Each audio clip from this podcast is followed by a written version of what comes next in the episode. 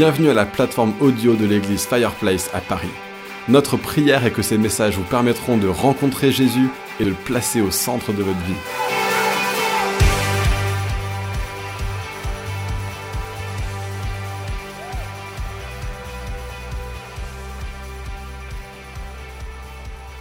Bon, bah bonjour à tous, ça fait trop plaisir d'être là, trop plaisir de revenir, de prendre ce temps avec vous. Euh, et, vraiment, enfin, il faut que vous sachiez, surtout si vous êtes ici euh, en, tant que personne nouvelle, euh, on aime se réunir les dimanches à l'église, mais Fireplace, c'est tellement plus que juste les dimanches. Mais quelle joie de nous réunir à nouveau et quelle joie de reprendre cette nouvelle année ensemble. On va avoir une année pleine de surprises. Il y aura des choses nouvelles dans lesquelles Dieu va nous emmener. Il va y avoir des avancées, il va y avoir des percées qu'on n'aurait jamais imaginées. Il va aussi y avoir des moments difficiles. Il va aussi y avoir des déceptions, peut-être des peines. Peut-être qu'on va prendre des virages qu'on n'attendait pas du tout. Ce ne sera pas la première fois dans la courte histoire de notre Église que Dieu nous a fait prendre un virage auquel on ne s'attendait pas du tout. Peut-être qu'on va devoir s'adapter à des situations changeantes, mais il y a une chose qui ne va pas changer. Bien sûr, Dieu, il ne va pas changer. Mais par rapport à ce qu'on fait, par rapport à ce qu'on est, il y a une chose qui ne va pas changer, c'est notre raison d'être. On en a beaucoup parlé avant l'été. J'ai envie de vous faire une piqûre de rappel. Cette année, nous existons pour enflammer la vie spirituelle de tous, en tout lieu et en toute place, à travers une communauté de croyants qui ressemble à Jésus. Ça, ça ne bougera pas. Ça, ça ne changera pas.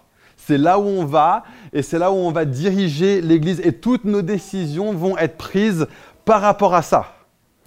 Et c'est donc avec ça qu'on va commencer cette année, cette année scolaire. On finit notre, raison d'être en parlant d'une communauté de croyants qui ressemble à Jésus.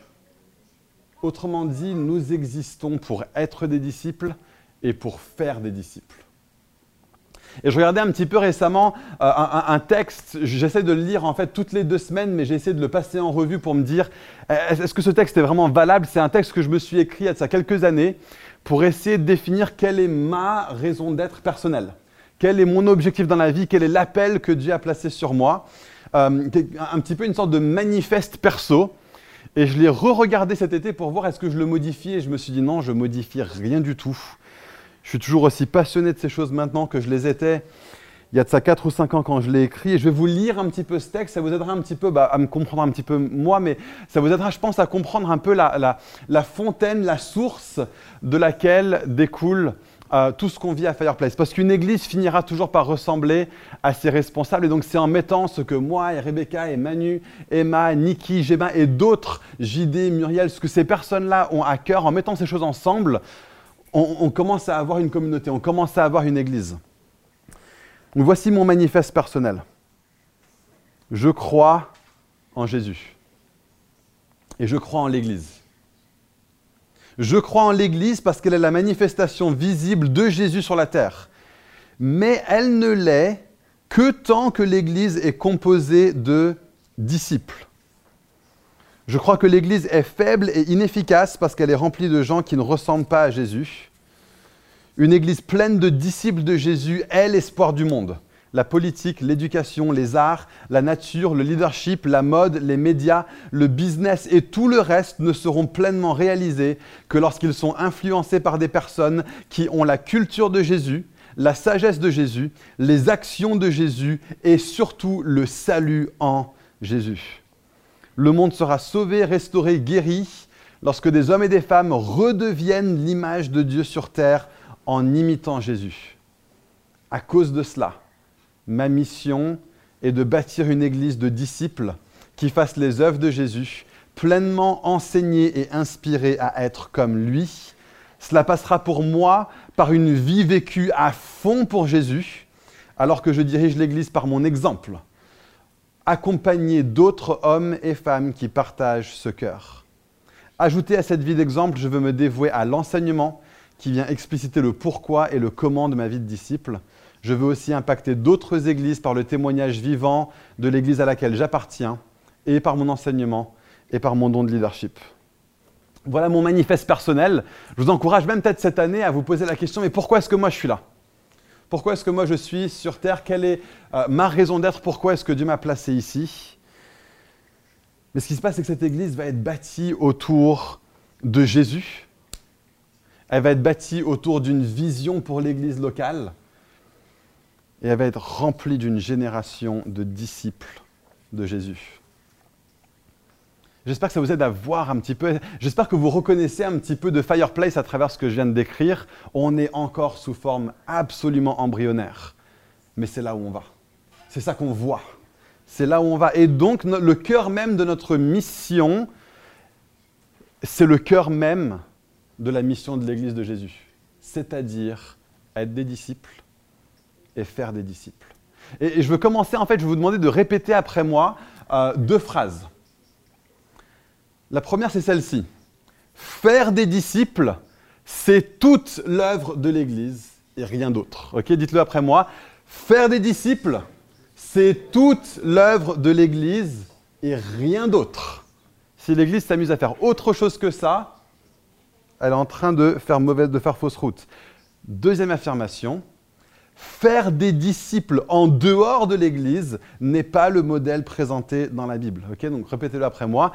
Faire des disciples en dehors de l'Église n'est pas le modèle présenté dans la Bible.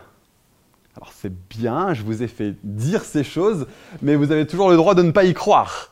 Euh, et donc ma tâche euh, ce matin, euh, c'est de vous conduire dans une démarche pour vous permettre de voir en fait que faire des disciples égale bâtir l'Église, et que bâtir l'Église égale faire des disciples. On ne peut pas distinguer ces deux choses quand on prend le Nouveau Testament. Elles sont absolument indissociables. Donc la question que je vous pose, c'est est-ce que vous êtes prêt à vous laisser convaincre de ça ce matin? Est-ce que vous êtes prêt à avoir votre pensée, votre vision du monde, votre vision de la foi chrétienne et votre vision de l'Église être réformée ce matin? Est-ce que vous êtes prêt à regarder peut-être la Bible avec des yeux neufs? Et à voir une réalité que peut-être vous n'avez jamais vue auparavant, la, gloire de l'Église locale et la mission de l'Église locale. je vais commencer avec une petite question.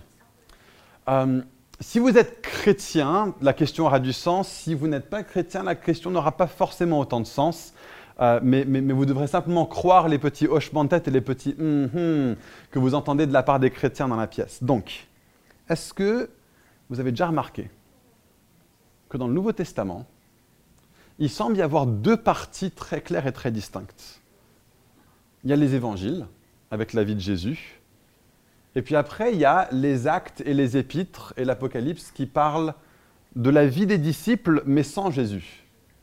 Et, parfois, ces deux choses sont tellement différentes qu'on a presque l'impression que c'est deux messages différents, presque deux foi différentes, deux religions presque différentes, deux expressions de foi qui sont très différentes. Et ça a même conduit beaucoup de mouvements à, privilégier l'une de ces expressions plutôt que l'autre. Donc pour caricaturer, on a certains mouvements euh, qui sont très hippies, euh, qui sont très faibles, on va dire, en enseignement théologique, mais qui sont très très forts dans le fait de mettre de mettre l'accent sur le on va faire des choses, on va, on va faire de l'accent social, on va faire une différence dans le monde.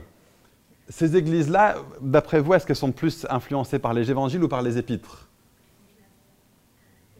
Les évangiles, hein? Parce que vous voyez la distinction. Euh, il y a d'autres églises qui sont un petit peu plus sèches, un petit peu plus froides, euh, qui sont très forts au niveau doctrine, mais qui sont souvent un peu plus passifs. Eux, c'est des églises où, typiquement pour caricaturer, ils vont passer beaucoup de temps dans les les évangiles ou les épîtres? Les épîtres. Vous voyez la distinction? Vous voyez qu'on a, a presque fait une distinction entre ces deux choses. On les voit comme deux expressions de foi différentes. Et j'aimerais vous dire ce matin que euh, tant que nous voyons ces deux univers, l'univers des évangiles et l'univers des actes des apôtres et des épîtres, tant qu'on les voit comme deux univers différents, on n'a pas encore saisi et compris l'essence de la foi chrétienne. Ces différences sont là et elles sont réelles. On, les observe. Si vous connaissez un petit peu les évangiles, Matthieu, Marc, Luc et Jean, si vous connaissez un petit peu les actes des apôtres et puis Romains, Corinthiens, 2 Corinthiens le reste, vous voyez qu'il y a des choses différentes. Mais ce qui se passe en fait, c'est que les évangiles et les épîtres sont dans des concepts différents, des, des contextes, je veux dire, différents, et ils utilisent des concepts différents pour parler de réalités identiques. Et le problème, c'est qu'on ne comprend pas souvent ces réalités parce qu'on ne comprend pas ce contexte et on ne comprend pas ces concepts dans le contexte. Et, donc, par exemple, euh, tout simplement, quel est le message que Jésus a prêché? Jésus est venu en prêchant. Qu'est-ce qui s'est approché de nous? Le ah, bah voilà, il faut être avec moi, il hein. faut, faut, suivre ce matin. Jésus est venu et son message, sa proclamation, c'était le message du royaume. Quand Paul et quand Pierre prêchent, ils viennent en disant Je n'ai pas honte de l'évangile. Donc, le message de Jésus, c'est le royaume. Le message des apôtres, c'est l'évangile. Est-ce qu'ils prêchent deux messages différents? Non, en fait, c'est le même message, mais les deux mots sont différents parce que c'est des concepts différents dans des contextes différents qui parlent d'une réalité identique. C'est fascinant de voir que le mot royaume apparaît 123 fois dans les évangiles alors qu'il n'apparaît que 18 fois dans les écrits de Paul, de Pierre, de Jacques et de Jean. Alors que le mot évangile n'apparaît que 13 fois dans les évangiles, dans Matthieu, Marc, Luc et Jean, mais il apparaît 74 fois dans les épîtres. Pourquoi? Simplement parce que les deux mots désignent une réalité identique, mais pour des contextes différents, à des moments différents de l'histoire du salut. Je n'ai pas le temps de vous en faire la démonstration, mais lorsque Jésus proclame le royaume et lorsque Pierre proclame l'évangile, ils sont en train de dire la même chose. Pas juste quelque chose de similaire, pas juste quelque chose de, connecté, c'est la même chose, c'est le même message. Donc vous voyez un petit peu l'idée. Les évangiles et les épîtres utilisent des mots différents pour parler d'une réalité identique. D'accord? Et on ne comprend le message du royaume et le message de l'évangile pleinement que lorsqu'on voit les deux ensemble. Mais il y a une autre distinction qui est vachement intéressante. Le mot disciple apparaît 233 fois dans les évangiles, dans Matthieu, Marc, Luc et Jean, les récits de la vie de Jésus. Devinez combien de fois le mot disciple, qui est un mot qu'on affectionne énormément à Fireplace, devinez combien de fois le mot disciple apparaît dans les épîtres? Dans les lettres de Paul, de Pierre, de Jacques, de Jean, de Jude? Non, juste les épîtres. Ouais. Pas une seule fois. Il apparaît à quelques reprises dans le livre des Actes, et même là, c'est principalement pour parler de, même de gens qui n'étaient pas forcément des disciples de Jésus. On lit dans Acte 19, il y avait à Éphèse des disciples. Et il se rend compte que c'était des disciples de Jean-Baptiste, pas des disciples de Jésus. Mais, donc le mot disciple apparaît 233 fois dans les évangiles, zéro fois dans les épîtres. Le mot Église apparaît trois fois dans les évangiles. Trois fois dans la, centaine environ de chapitres de Matthieu, Marc, Luc et Jean. Alors qu'il apparaît 46 fois dans les épîtres. Autrement dit, le mot disciple est omniprésent dans Matthieu, Marc, Luc et Jean, totalement absent dans les épîtres. Le mot Église est quant à lui absolument essentiel dans la théologie des épîtres mais plus ou moins absent dans la bouche de Jésus. Pourquoi? Simplement parce que ces deux mots désignent une réalité identique, mais pour des contextes différents, à des moments différents de l'histoire du salut. Les amis, on me dit parfois que l'Église est absente dans le ministère de Jésus et dans la théologie de Jésus. Sauf quand Jésus dit je bâtirai mon Église. Mais à part ça, Jésus ne parle pas de l'Église. Faux. À 233 reprises, Jésus parle de l'Église. Sauf qu'on en parle en termes de disciples et pas en termes de l'Église. Et on peut nous dire que le, discipulat est absent de la théologie des gens qui écrivent les épîtres. Faux. Dès qu'ils utilisent le mot Église, ils sont en train de parler des disciples. Et donc voici la pensée unique qui va presque diriger toute notre série être un disciple, faire des disciples au cours des prochaines semaines, c'est que faire des disciples, je vous l'ai fait le dire, faire des disciples, c'est toute l'œuvre de l'Église et rien d'autre. Si l'Église s'amuse à faire autre chose que faire des disciples, elle est en train de faire fausse route. Notre sortie le 13 septembre, quel est l'objectif de la sortie? Faire des disciples. L'apéro bienvenue, quel est l'objectif de cet apéro? Faire des disciples on a deux impacteurs qui viennent d'arriver, deux impacteuses, ça, va être le mot officiel, deux impacteuses qui viennent d'arriver. Pourquoi est-ce qu'on s'est dit que ça pourrait être une bonne chose d'avoir des personnes qui viennent être bénévoles pendant un an pour servir l'Église? Pourquoi est-ce qu'on offrirait ça? Parce que notre objectif, c'est faire des disciples. Tout ce que, pourquoi est-ce qu'on se réunit les dimanches? Ou ça pourrait être le samedi ou le vendredi d'ailleurs, on s'en fiche. Pourquoi est-ce qu'on commence à se réunir les samedis à Bois-le-Roi? Parce que nous existons pour faire des disciples.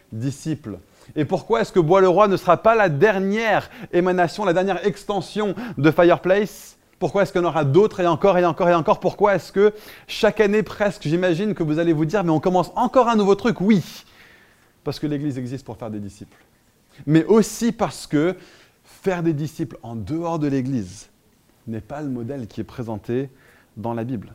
Le groupe de disciples de Jésus est une Église les ensembles de personnes appelées des églises dans les actes et dans les épîtres sont des disciples.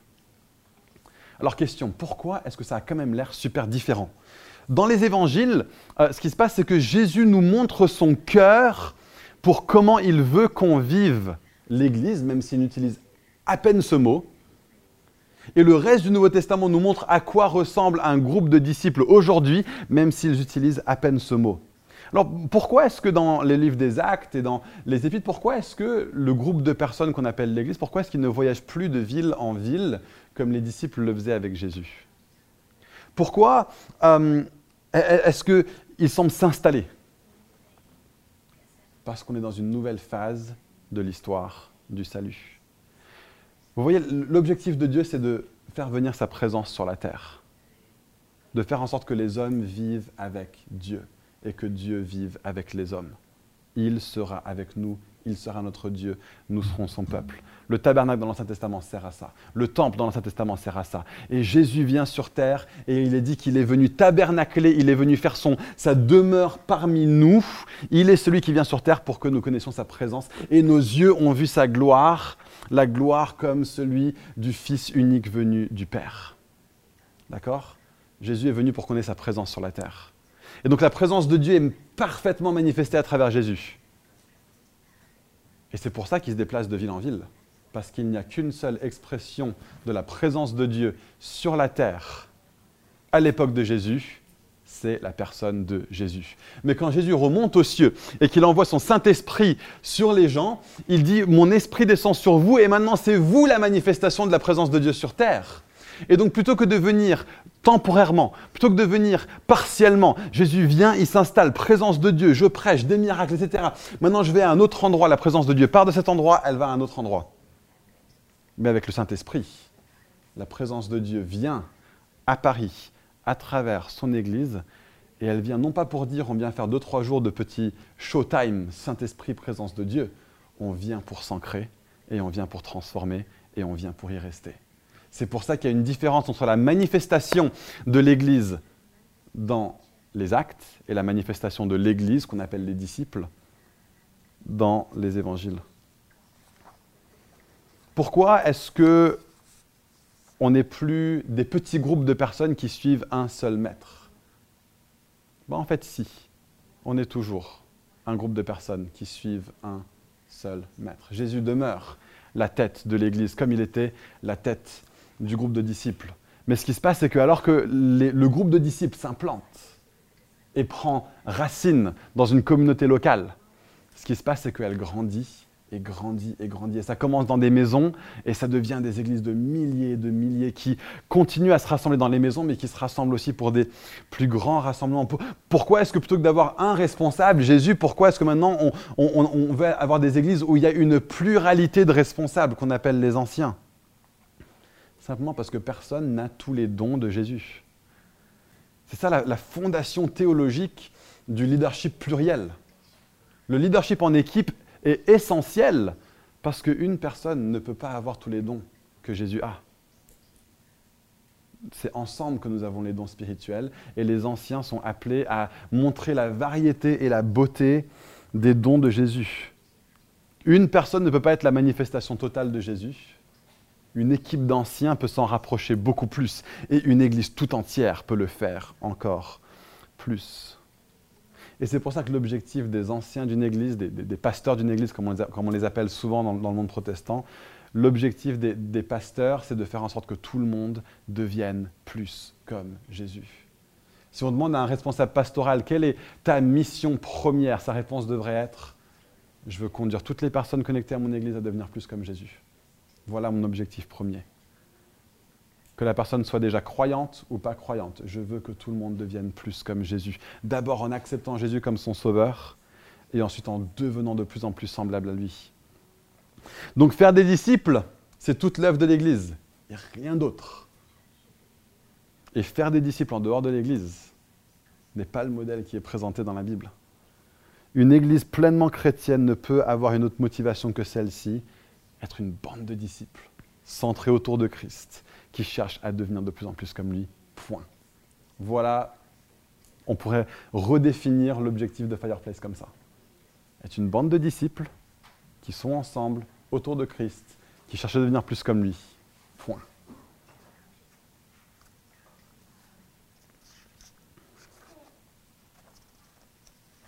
Donc voilà la grande idée, voilà la, théologie derrière cette, cette, série de messages. On, pourrait la, résumer peut-être en, trois points.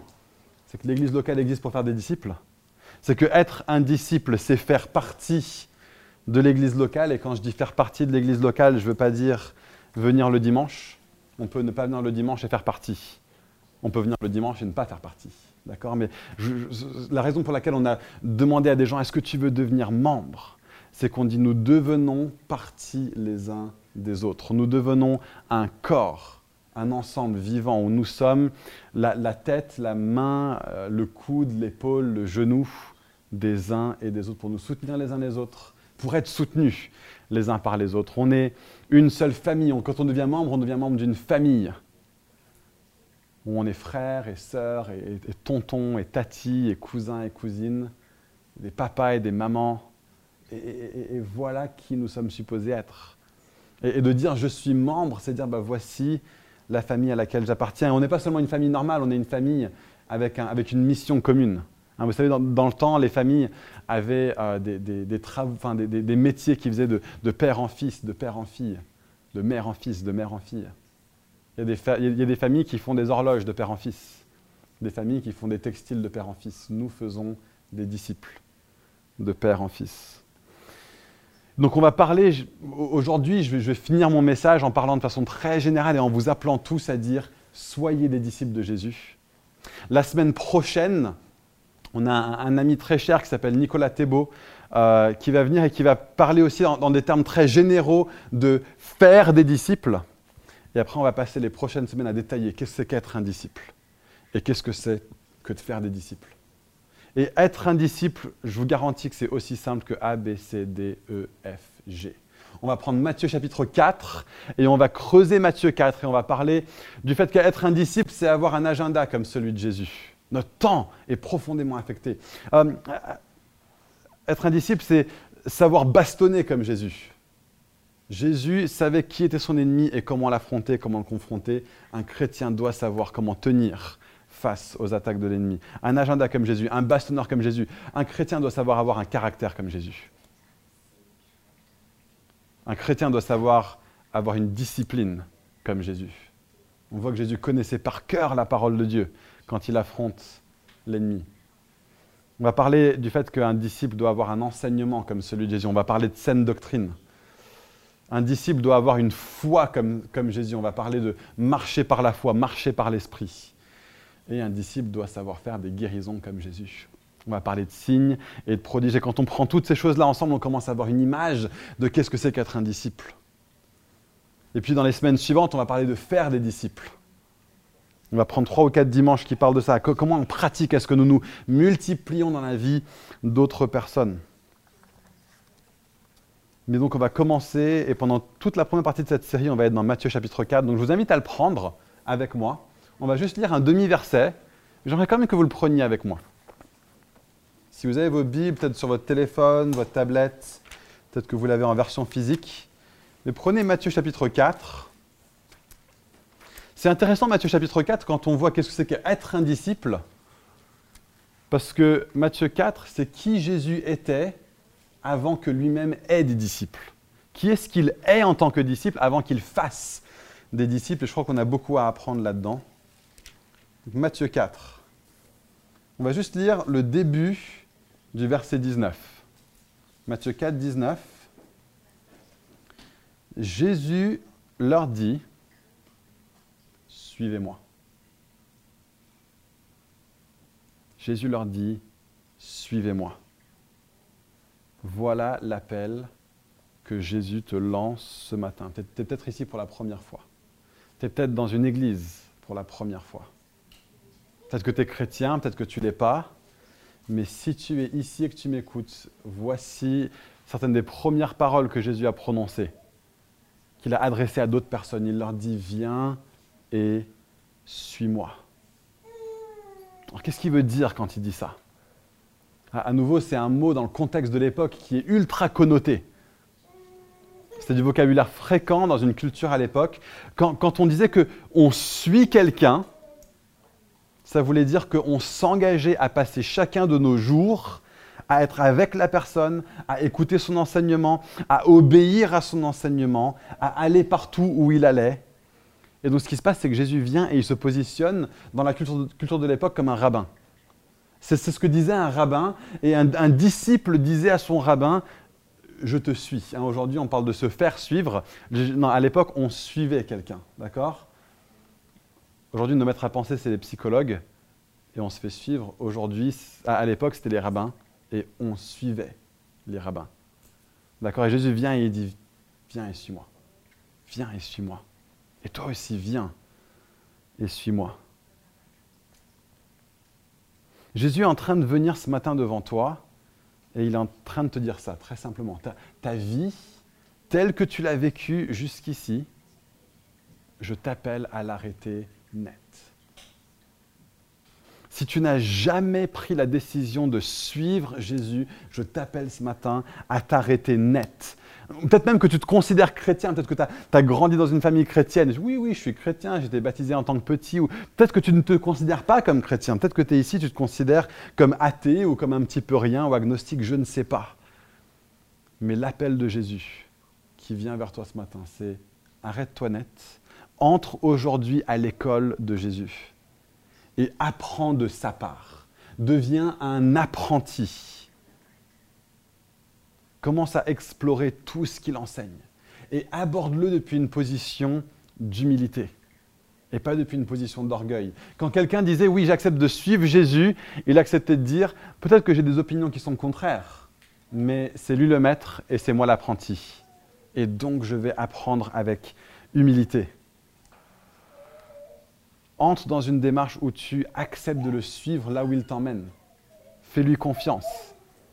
Laisse-le former et forger ta façon de voir le monde. Et, si tu me demandes pourquoi est-ce que je ferai ça ce matin, j'ai quelques minutes pour te persuader. On va, regarder on va commencer en regardant le, cœur du message de Jésus. le cœur du message de Jésus, on, a déjà fait référence, mais on le trouve au verset 17 verset 17, dès ce moment, Jésus commença à prêcher et à dire, changer d'attitude, des cieux est proche. Qu'est-ce qu'il est en train de faire ici? Jésus est en train de venir et de donner un message euh, qui est similaire aux, messages royaux qui étaient donnés à l'époque. Quand un nouveau roi arrivait dans la ville, les gens disaient euh, Changez ce que vous faites, changez tout, changez tout, venez sur la place centrale du village, le roi est là une proclamation royale. Quand un, nouveau euh, héritier du trône naissait, un, héros venait sur la place du village et disait Attention, attention, aujourd'hui est né dans telle et telle ville euh, le, euh, le, fils de l'empereur qui sera votre nouvel empereur, longue vie à l'empereur. Et Jésus vient et son message est pareil. Il se fait comme le messager d'un royaume. Mais ce qui est vachement intéressant, c'est qu'il se fait le messager d'un royaume, alors même que c'est lui qui est en train d'approcher. Imaginez que j'entre dans cette pièce et puis que je dise, Fanny, le royaume de Dieu est en train de s'approcher de toi. Et, et Yvan, le royaume de Dieu est en train de s'approcher de toi et il est même maintenant à portée de main. Tu peux même le toucher, tu peux, lui serrer la main. Tu peux serrer la main au royaume de Dieu. Qu'est-ce que je suis en train de dire si je suis en train de dire ça? Alors que je dis que quand je m'approche, le royaume s'approche, ce que je suis en train de dire, c'est que le roi, c'est moi. C'est scandaleux ce que Jésus est en train de dire. Jésus vient, il se met à portée de main de quelqu'un et il dit, maintenant que je suis à ta portée de main, le royaume de Dieu s'est approché de toi.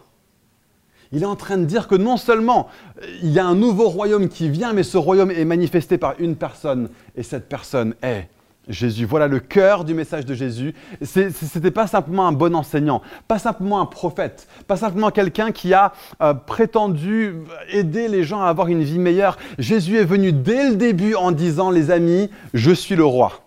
Si tu ne m'acceptes pas comme roi, alors tu ne m'acceptes pas du tout. Et au cours du reste de sa vie, Jésus a prouvé encore et encore et encore que ce qu'il a dit est vrai. Jésus a guéri toutes les personnes qui lui ont demandé de le guérir. Et ce n'est pas seulement la Bible qui le dit, on retrouve ça dans les écrits séculiers. En dehors de la Bible, il y avait un juif qui n'était pas du tout chrétien, qui était même assez anti-chrétien. Il s'appelle Flavius Joseph, un historien du 1er siècle, une des sources historiques les plus fiables du monde antique, avec Tacite et un ou deux autres historiens.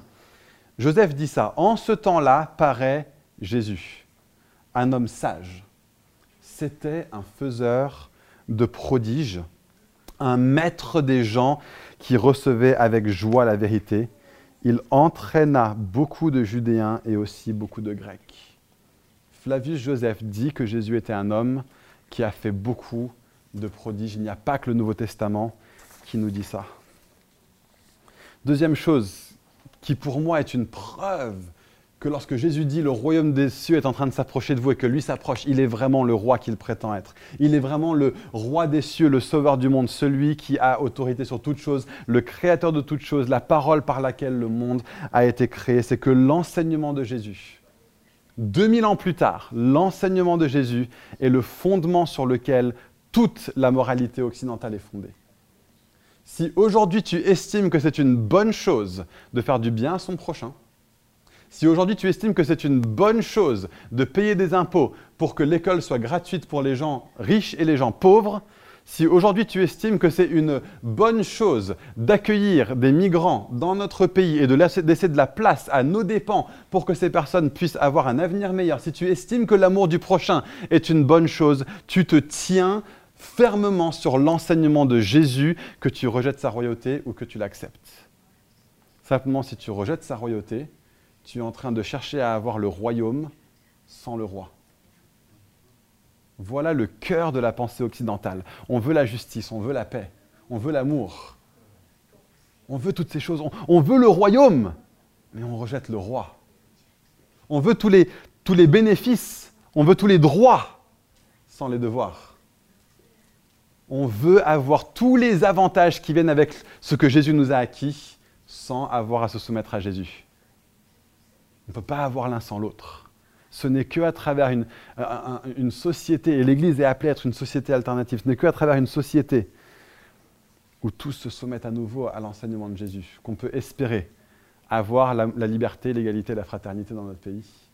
C'est des rêves illusoires sans celui qui nous rend libres, sans celui qui est le fondement de notre égalité. Tous les hommes ont été créés libres et égaux en droit.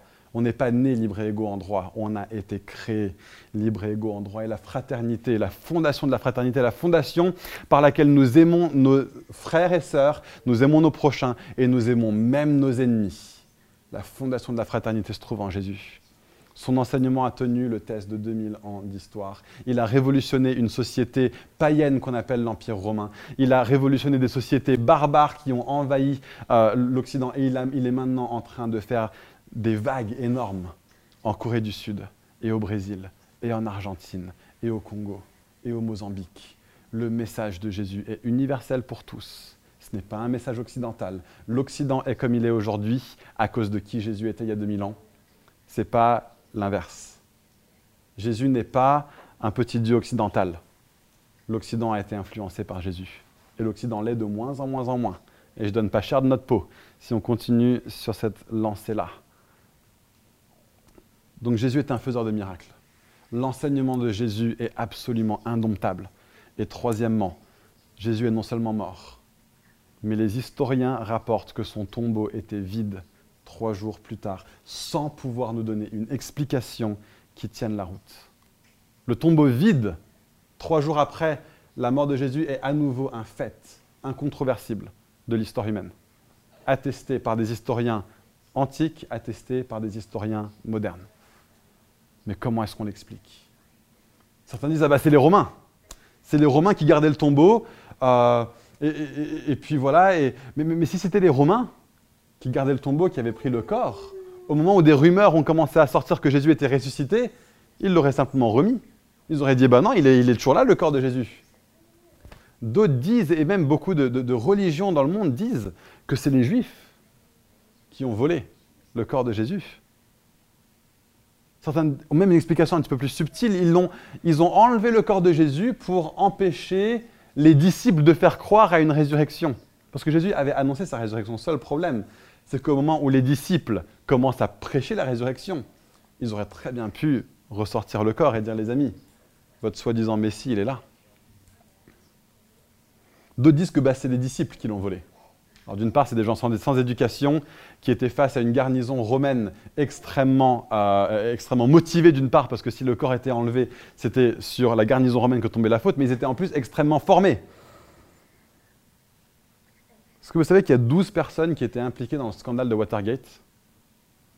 Ces 12 personnes ultra qualifiées et ultra motivées n'ont pas tenu trois semaines avant de confesser au monde entier, c'est vrai. C'est vrai, c'était une supercherie. C'est vrai, on a menti. Ces douze disciples, sans éducation, ont tenu ferme à leur attestation qu'ils ont vu le Christ ressuscité contre vent, contre marée, littéralement, contre vent, contre marée, contre euh, des tempêtes, contre l'emprisonnement, contre l'assassinat, contre la torture, encore et encore, contre le mépris de la société, ces douze personnes ont maintenu Mordicus. Nous avons vu le Christ ressuscité. Paul a pu écrire à des Corinthiens 30 ans après la résurrection de Jésus, moins de 30 ans après la résurrection de Jésus. Il y a 400 personnes à qui Jésus est apparu. Certains d'entre eux sont toujours vivants aujourd'hui. Allez leur demander. Paul n'aurait jamais dit ça à des gens s'il n'y avait pas de témoins oculaires de la résurrection. Des gens doutaient de la résurrection déjà à Corinthe, 20 euh, ans après la résurrection. Et Paul leur dit, vous pouvez aller voir, aller demander. Il y a des témoins oculaires. Il y a des gens qui ont dit, mais c'était une hallucination. Parfois, quand tu veux tellement que quelque chose se passe, eh ben, tu finis par halluciner. Le seul truc, c'est que les disciples l'ont vu ensemble. Une hallucination collective, ça n'existe pas. Des gens ont touché Jésus. Une hallucination, ça ne se touche pas. Des gens ont mangé avec Jésus. Une hallucination, ça ne fait pas disparaître un bout de poisson pour laisser des arêtes sur l'assiette. Et donc je vous urge ce matin de regarder à Jésus, parce qu'il est le roi qui vient vers vous et qui dit, toi, suis-moi. Peut-être que tu es chrétien, mais tu te rends compte que dans ta vie, tu n'as pas été actif dans ta suite de Jésus. Tu n'as pas cherché à lui ressembler comme un disciple cherche à ressembler à un maître. Tu n'as pas cherché à, à vivre dans l'humilité face à lui comme un sujet le fait face au roi. L'appel de Jésus, c'est de devenir son disciple. Et je fais partie de cette Église. Alors en tant qu'Église, nous voulons vous conduire tous à ressembler plus à Jésus. Et je m'inclus là-dedans, je fais partie de cette Église. Je vous demande, aidez-moi à devenir plus comme Jésus. Mettez-moi au défi quand vous voyez quelque chose en moi qui ne ressemble pas à Christ. Reprenez-moi quand vous voyez quelque chose en moi qui n'est pas de l'humilité et de la soumission envers Jésus. Et laissons-nous les uns les autres aussi être redevables. Parce que pour finir, je vais, lire comment Pierre, André, Jacques et Jean ont répondu. On est toujours dans Matthieu 4, on est au verset 20. Aussitôt, ils laissèrent les filets et ils le suivirent. Ils savaient qu'ils allaient devoir faire des, des sacrifices. Leur agenda allait ressembler à Jésus. Ils ont tout lâché ils ont tout lâché. Ils ont dit oui, tu es vraiment celui que tu dis que tu es. Je le vois et je l'atteste et je me mets à ta suite maintenant. Regardez verset 22. Il est allé voir ensuite Jacques et Jean et il leur, a dit la même chose. Il les appela et aussitôt, verset 22, Jacques et Jean laissent leur barque et leur père et ils le suivent. Aujourd'hui, ce que Jésus vous demande de faire, c'est de c'est tout mettre sur l'autel. C'est de, tout lâcher. De dire, je veux être à toi, Jésus. Église Fireplace, est-ce que tu es prêt à t'engager aujourd'hui à croire tout ce que Jésus croit? Parce que ce que Jésus croit, c'est la théologie la plus parfaite qui existe. Est-ce que tu es prêt à penser comme Jésus pense? Parce que personne ne voit le monde et ne pense le monde avec la perfection avec laquelle Jésus le fait. Est-ce que tu es prêt à agir comme Jésus agit? Est-ce que tu es prêt à vivre comme Jésus veut? Donc Église, aujourd'hui, ce que je vais vous demander, c'est la même chose que ce que Josué a demandé au peuple d'Israël il y a de ça bien longtemps. Et je vous demande ça en début d'année. Choisis aujourd'hui qui tu vas suivre. Choisis aujourd'hui qui tu vas suivre. Est-ce que tu vas faire partie de l'Église de Jésus? Est-ce que tu vas rejoindre ce mouvement? Et si oui, alors c'est le moment de prendre cette décision. On a parlé même ce matin d'être membre de l'Église. Il y a des gens ici, Dieu est en train de leur rappeler à dire, je veux devenir membre de cette communauté. J'espère que vous avez compris quand on a présenté les membres tout à l'heure, on n'était pas en train juste de présenter des, des membres d'une Église. On est en train de présenter un groupe de disciples, tout simple, qui vit autour de Jésus et qui cherche à lui ressembler. Voilà qui on est. La question que je vous demande, si vous êtes croyant, c'est est-ce que vous allez nous rejoindre? Est-ce que vous allez devenir membre de cette communauté ou d'une autre d'ailleurs? Mais est-ce que cette année, vous allez, ça va être une année où vous allez être membre d'une communauté d'église? Ce qu'on va faire, c'est qu'on va prendre un chant et je vous appelle à répondre à cette question. Est-ce que vous êtes prêt à suivre Jésus cette année? Peut-être que tu n'es pas croyant et que tu vas le suivre pour la première fois. Et si c'est le cas, alors prends cette résolution dans ton cœur, ça concerne toi et ça concerne Jésus. on aimerait vraiment pouvoir t'accompagner dans cette démarche. Et donc je t'invite un petit peu, peut-être viens me voir à la fin, ou si tu es venu avec un ami ou avec une amie, va voir ton ami à la fin et dis-lui, ouais, je, veux suivre Jésus. je l'accepte comme roi, je veux le suivre. Si tu prends cette décision ce matin, juste parle-en à ton ami, parle-en à moi, mais on veut t'accompagner peut-être à, à, faire ta première prière. Peut-être n'as jamais prié de ta vie. On veut, t'enseigner à quoi ça ressemble la prière. On veut donner un ou deux conseils pour comment faire alors tu commences à lire la Bible, pour savoir ce que Jésus fait, ce que Jésus dit. Et donc je vous invite à prendre ce champ. Est-ce qu'on peut se lever ensemble? Merci d'avoir suivi ce message audio enregistré à l'église Fireplace à Paris. Pour en savoir plus sur nous et nos activités, retrouvez-nous les dimanches matins, 10h30, au 78 rue de Sèvres à Paris, ou bien sur notre site internet églisefireplace.com.